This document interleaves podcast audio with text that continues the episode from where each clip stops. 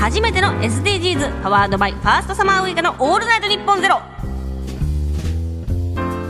こんにちは。こんばんは。おはようございます。ファーストサマーウイカです。この番組は株式会社フジテレビジョン株式会社 BS 富士そして株式会社日本放送の3波連動 SDGs プロジェクト楽しくアクション。SDGs のキャンペーンアンバサダーに就任した私ファーストサマーウイカが今巷で話題の SDGs について皆さんと一緒に学んでいく番組です。今回が第5回目前回の放送では第6のゴール安全な水とトイレを世界中に。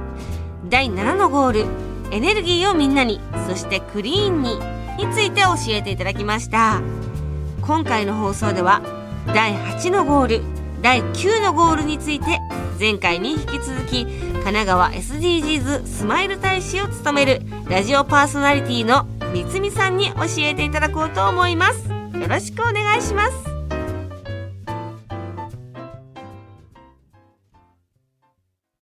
それでは今回もみつみさんよろしくお願いします。よろしくお願いします。今回も SDGs の17のゴールを一つ一つより詳しく教わっていきたいと思います。今回は8つ目。働きがいも経済成長も。こちらについて詳しく教えてください。はい。仕事がない失業者は世界でおよそ2億人以上。ワーキングプア。働いてはいるんだけれども、貧困。貧しいままの状態の方たちについては7億人もいると言われています。ああ、じゃあ足せばもう10億人近く。大事ですそう。ええそして今回ね、コロナ禍でさらにその割合が増えてしまっている可能性がそう。ある。で、これがまた致死率を上げているっていう、本当にとんでもない。悪循環。そう、悪循環になっているんですが、これは先進国でもそんな状態でしょ？そうですよね。となると。だからちょっとおさらいして、先進国ではどういう状況かというと、まあ、過労死ですよね。ね。もう日本は世界的に見ても長時間労働が課題で、2013年には多くの労働者が非常に長時間の労働に従事し、過労死が発生し続けていると、国連からもう指さされました。ダメだよって、見直すんだよって言われて、ねえ、最近ちょっとマシになってきたような気もするねそうけど、まだまだ、という感じもありますよね。ねいろいろやっぱりニュースで公になるっていうことが、その悪しき風習というか、そういったものもきちんと正して言ってくれるんだろうなっていうのも思いつつですよね。まあ、その過労死だったりとか、あとは女性、若者、障害のある方、移民など、まあ、社会的な立場の弱い人が雇用とか賃金、労働環境など不利になりがちなことが問題。とされています。だから人の生活を犠牲にする。こういうこの働きがいも経済成長もっていう話をするときに、はいこれ覚えておいてほしいんですけど、はい海外の方に対してとかも言いたいときには、decent work。ディーセントワーク。yes, decent work. これは人間らしい働きがいのある仕事のこと。おー。で、ウイポンが今回ね、この SDGs のアンバサダーに任命されて、はい見ました。そのインタビューの記事をね、読んだときに。サンパの社長さんそうそうそうそう、は最初に働きがいって書いてましたよね。いうん、ありました。働きがい。こはいれ前から気になっていたし、あとはジェンダーについても、すごく興味があるっていうふうに書いていて、ああ、そっか。でも働きがいって何なんだろうと思って。そうですよね。働きがいって誰かに強要されるものでもなく、自分、一人一人がうん。自分の中で持ち得るものだから、そう。こういう形があるようでないものなんですよね。うん。そこをやっぱりこう立たせていくっていうのってすごく難しいけれども、でもそこがないと全ての始まりだからそう。っていうね、大事さがあるなっていうふうに感じています。やっていて楽しいとか、うん。職場に行って誰かを助けることが楽しいとか、まあ皆さんそれぞれに働きがいを持つと思うんですけど、それに、例えば見合う対価が支払われないとしたら、その職業をどうだろう選ぶだろうか。働きがい搾取っていうのもありますし、普通にその働きがいがあっても、それこそね、ワーキングプアと同じように、うん。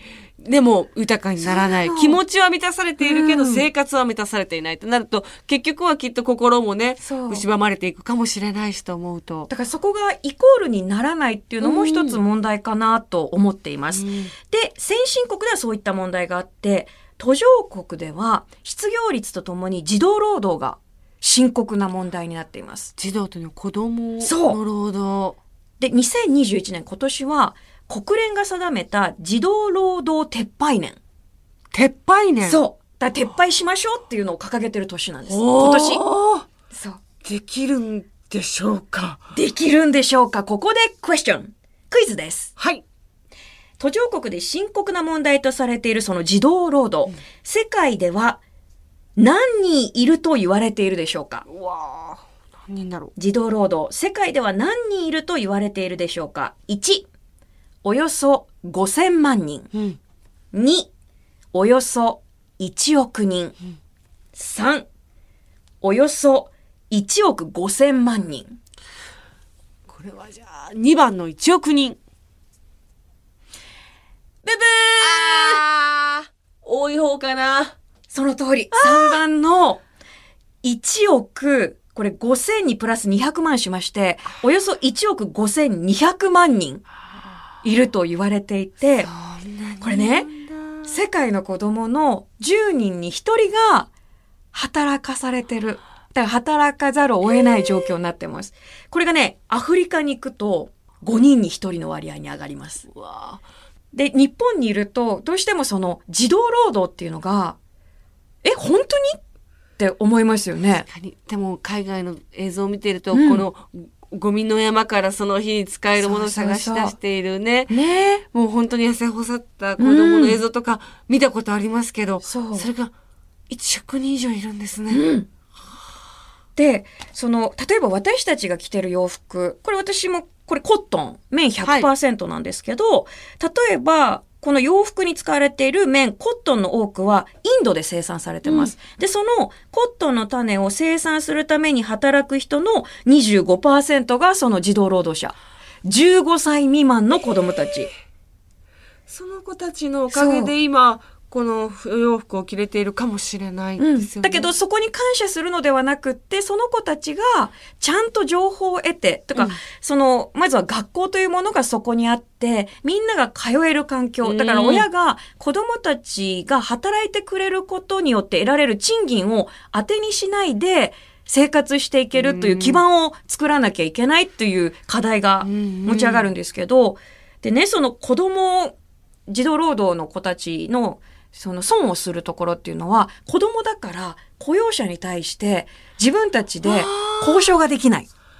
ちょっともうちょっとギャラ交渉みたいなことですね。そうそうそううんちょっとなんとかなりませんかねとかっていうのがまず言えない。言われたままになるっていうので、言葉は行き過ぎますけど、対等な交渉ができないことで奴隷のように売買されてしまうということも現実に起こってます。しかも元気だしね、動けるから働かされてしまう部分もあるかもしれない。うんだけど力はないですよ。うん重いもの子供たち持てない。持てないけど持たなければいけなうい。んだからこれをなくしていこうというのが今年です。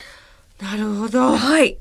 これはどうやっていけばいいんですかね？どうやっていくんだろだからこうなってくると、例えばその児童労働に関わっていないものを使いたいですよね。身につけたいし。そうですねそういった時にフェアトレードのものを選ぶということが一つできます。う。身近にできることですね。はい。ありがとうございます。では、続いて、9つ目のゴールです。産業と技術革新の基盤を作ろう。こちらについて教えてください。はい。この基盤というのはインフラストラクチャー。よくみんなが言うインフラってやつですね。インフラはいあれ、インフラって言葉だけかなと思ったら、ストラクチャーってつくんですね、その後に。調べてみると。ね。はいこういう、まあ、生活に必要な水道だったり、そう電気だったですですよね。はいで、世界的に自然災害が増加しつつある現在、道路網、電力網、水道、人々の生活を支える基盤をどう守っていくのかが課題になってきます。うんうん。先進国では、何が起きても早く復旧できること。これもまたね、あの、ディーセントワークと一緒に覚えておいてほしいんですけど、レジリエントっていう単語があって、はい。レジリエント。初めて聞きました。そう、私も知らなかったんですけど。あ だけど、このレジリエントっていうのを、日本語ではしなやかって言うんですね。しなやか。そういいい言葉です、素敵でしょ？だからそのレジリエント、しなやかなインフラ作りっていうのが求められます。だからどういうふうにでも対応できるように、竹のようにっていうことですよね。で、これが途上国になると、経済成長のベースとなる新たな産業、だ道路、電気、水、インターネットへのアクセス、プラス金融サービスなど、社会や経済を支えるインフラ、これを築くことが必要になってきます。なるほど。やっぱりインフラも、日本はもうほぼ完全いい、いい状態で設備が整っているんで、ここもやはり実感しづらいものですよね。ねでも、例えば、このまた次回に関わってくるんですけど、はい。東日本大震災のことを思い出してみると、ね。災害が起きた時のインフラ。そうそうそう。インフラ。でも、その10年前と今とでは、出てくる問題、うん災害の種類。っうんていうのも変わってきましたよね。だからその都度アップデートしていく必要があります。じゃあここで、はいクエスチョンはい。世界で何人がインターネットを利用できていないでしょうか？いや、これ多そうだぞ。世界で何人がインターネットを利用できていないでしょうか？はい。1、1億人。2、10億人。3、40億人。なんかどこでもかしこでもね、なんか Wi-Fi でできそうな感じがしますが。2、2番。ブブーなんと3万。40億人？はい。半分以上そうで。すね。そうです。で、その、また40億人の90%が開発途上地域に暮らす人々。はあ。なるほど。だからそうなると、まあ、インターネットが使えるがために起こってしまっている悲しいニュースなんかもありますけど、はいとはいえ情報を正しく手に入れるか入れられないかによって、やっぱり働き方にも変わってくるし、うんえっと、勉強ですよね。学習にも関わってくるし、ね。今自分たちが置かれている現状が普通ではないっていうことを知ることがないんだ。そうなんです。だだから情報と知識への平等なアクセスを確保して、技術革新と企業を促進するためには、デジタル格差も解消が必要。でもすごくそのインターネットって、うんだいぶ先にある感じがあるというか、まず水、電気、まあ雇用っていう先にあるような気もするので、そこまで行き着くのにどれぐらいかかっちゃうんだろうっていうふうにね、うん考えたりもしますね。ただこれがね、じゃあ電話ってなった時に、先進国では固定電話から始まって、はいで、それ普及しました。はいで、そこから携帯電話になりましたね。